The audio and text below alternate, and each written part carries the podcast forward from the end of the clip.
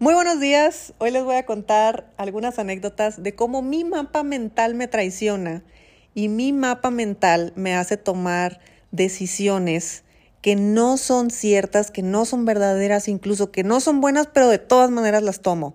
Y te voy a contar dos experiencias que tuve ahora que me fui a Brasil. En primer lugar, te voy a contar de mi vuelo, porque mi vuelo estuvo muy mal. Abiertamente lo voy a decir, fue un terrible vuelo. Sí, muy bonita, yo en la playa, las fotos salieron bien padres, el paseo en helicóptero estuvo increíble, desbloqueé todo lo que tú quieras y demás, pero tuve una experiencia jodida en el vuelo. ¿Y sabes por qué tuve una experiencia jodida? Porque me subí en un avión que no tenía idea qué tipo de avión era. Mira que yo afortunadamente he tenido la oportunidad de hacer muchos viajes en mi vida y muchos viajes internacionales de larga distancia. O sea, yo muchas veces eh, viajé de México a España, eh, hacia el sur lo más lejano que había viajado había sido a Buenos Aires, hacia el norte lo más lejano que he viajado es hacia Yukon, la parte norte de Canadá. Entonces digamos que sí he andado en distancias extremas, pero nunca en las condiciones en las que me fui a Brasil.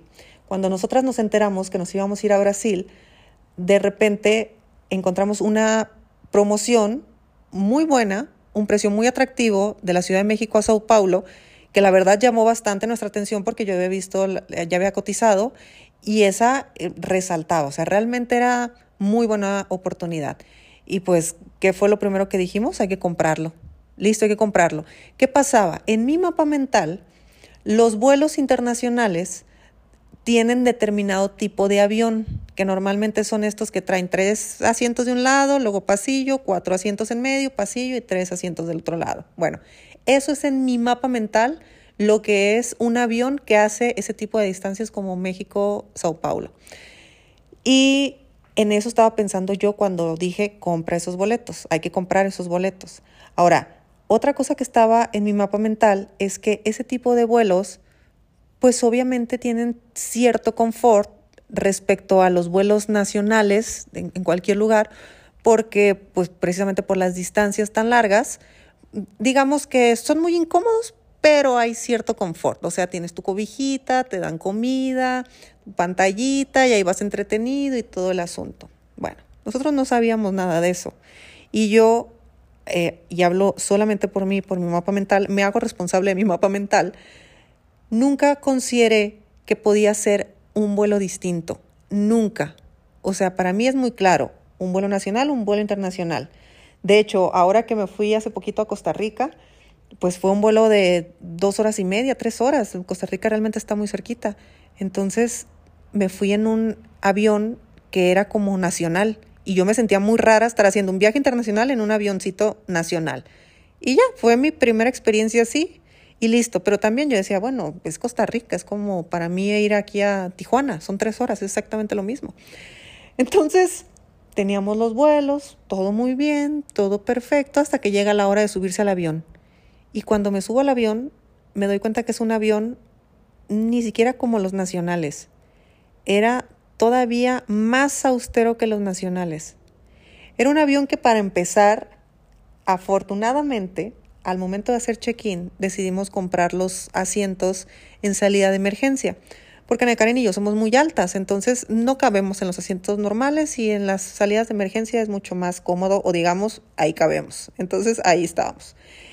Y el asiento no se reclinaba, no nos dieron ningún tipo de cobijita, no traíamos pantalla, no traíamos con qué entretenernos, no, teníamos, no nos dieron comida, no teníamos agua, no podíamos pagar nada porque solamente aceptaban eh, pesos colombianos cuando íbamos en un vuelo de la Ciudad de México a Sao Paulo. Entonces, mm, no nos cuadraban las cosas, pero bueno, es el avión que nos va a llevar. Sí, vamos a hacer una escala en, en Colombia. Ok, bueno.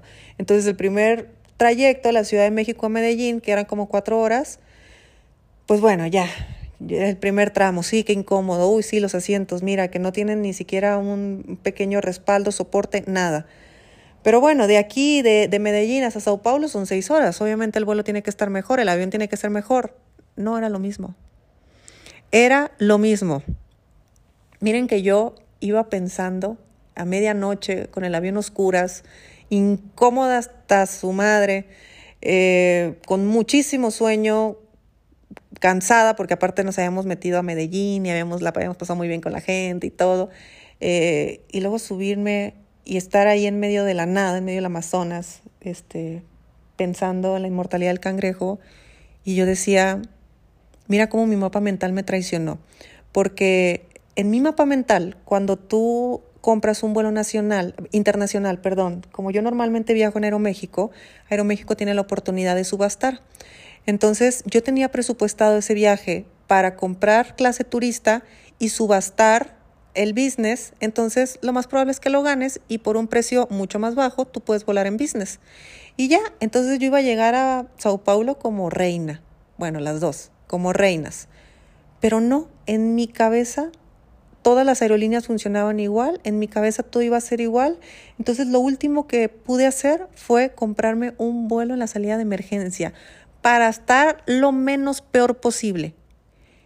Y yo decía, y aquí vengo sufriendo, por mi mapa mental, por no estarme cuestionando las cosas, por no averiguar, por creer que mi verdad es la verdad absoluta. Y sí, tal vez me hubiera costado más dinero haber viajado en otra aerolínea, pero ¿sabes qué? Hubiera valido completamente la pena. De hecho, el próximo año que nosotras nos vayamos a, a cualquier viaje, lo vamos a hacer en otra aerolínea. Seguro, seguro. Porque no, no es... A ver, la experiencia de un viaje para mí empieza desde el avión. Y el avión tienes toda una aventura. Nueve, diez horas arriba de un avión es toda una aventura. Entonces no puedes ir en esas condiciones. De verdad que fue muy eh, muy, muy, muy cansado. Y fue de ida y fue de vuelta. O sea, de regreso igual. Por lo menos de ida íbamos con la ilusión, pero de regreso ya traíamos depresión post-Brasil. Entonces, sinceramente, eh, yo sí acepto totalmente haber viajado de esa forma eh, por mis creencias, vil creencias que está bien haberlo eh, experimentado, porque también el precio, el precio era muy bajo, tampoco era tantísima la diferencia, pero sí era notablemente más bajo. Y está bien no haberme quedado con las ganas, pero si estás escuchando este episodio y en algún momento vas a hacer un viaje así, a una distancia larga, por favor, consíguete un vuelo que, que sea cómodo, vale la pena. No tiene sentido llegar de tus vacaciones o de tus viajes todavía más cansado. Pues bueno, esa es la primera historia que te quiero contar.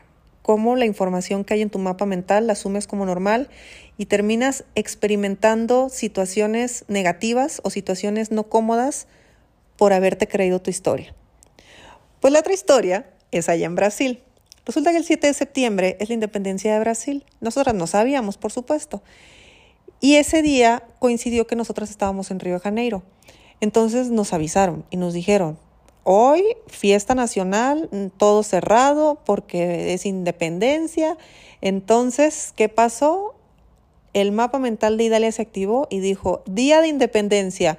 ¿Cómo festejan los mexicanos la independencia? A medianoche. Y hasta me reí porque dije, ¿habrá grito aquí en Brasil? Y jajaja. Obviamente yo sabía que grito no. Pero en mi mapa mental la fiesta era de noche. Y así me la creí. Y así actuamos y todo era porque en la noche iba a haber fiesta.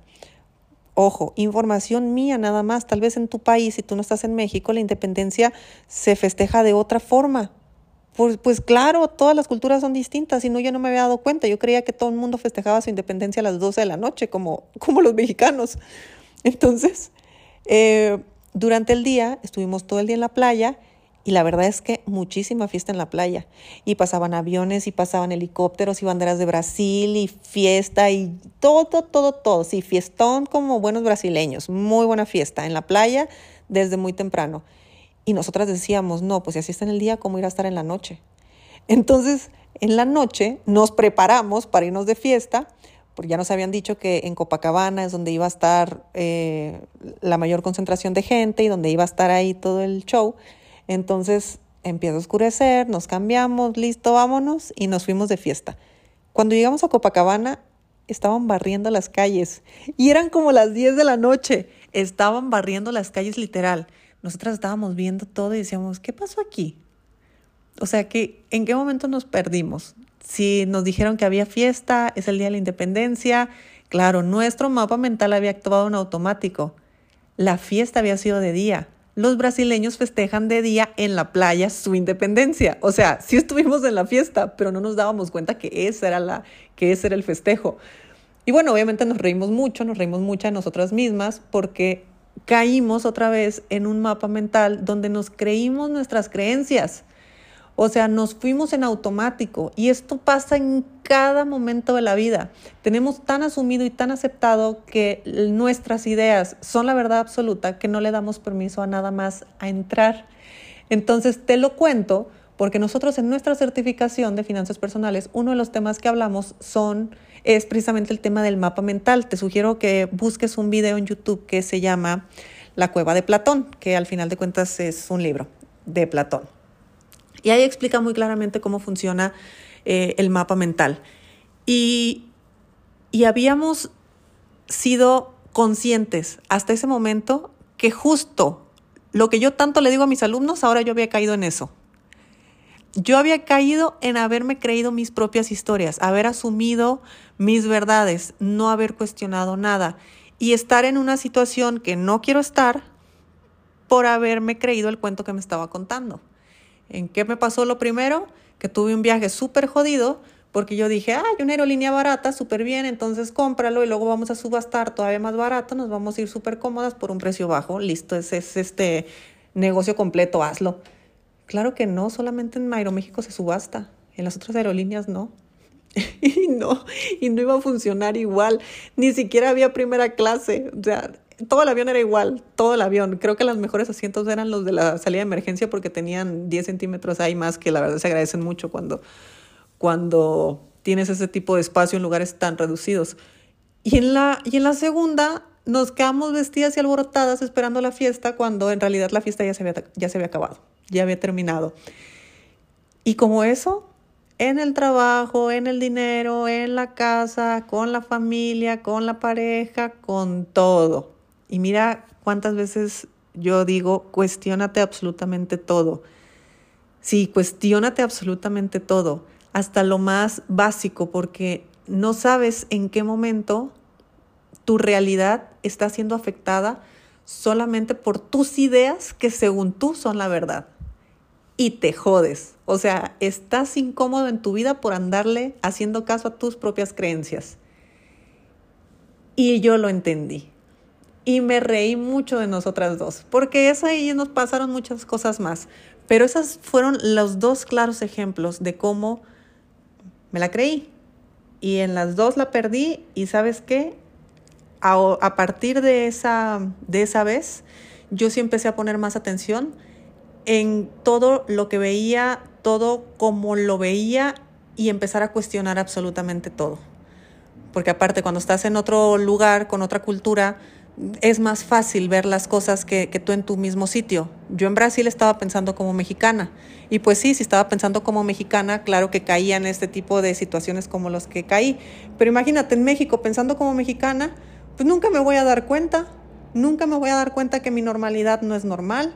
Nunca me voy a dar cuenta que mi ingreso no es normal. Nunca me voy a dar cuenta que mis amigos no son normales. Nunca me voy a dar cuenta de nada porque nunca me voy a cuestionar nada. Entonces ten mucho cuidado porque es si estás tú en tu propia cultura, bajo tu mismo entorno de siempre y no cuestionas nada, amigo, vas en piloto automático. Vas en piloto automático. Ya que si experimentas alguna situación donde realmente te muestren eh, tu realidad, o sea, tus, tus creencias y tu mapa mental de forma tan tangible, pues bueno, ahí es mucho más fácil verlo.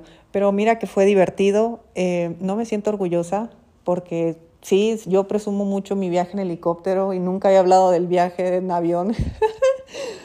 Pero bueno, son cosas que pasan.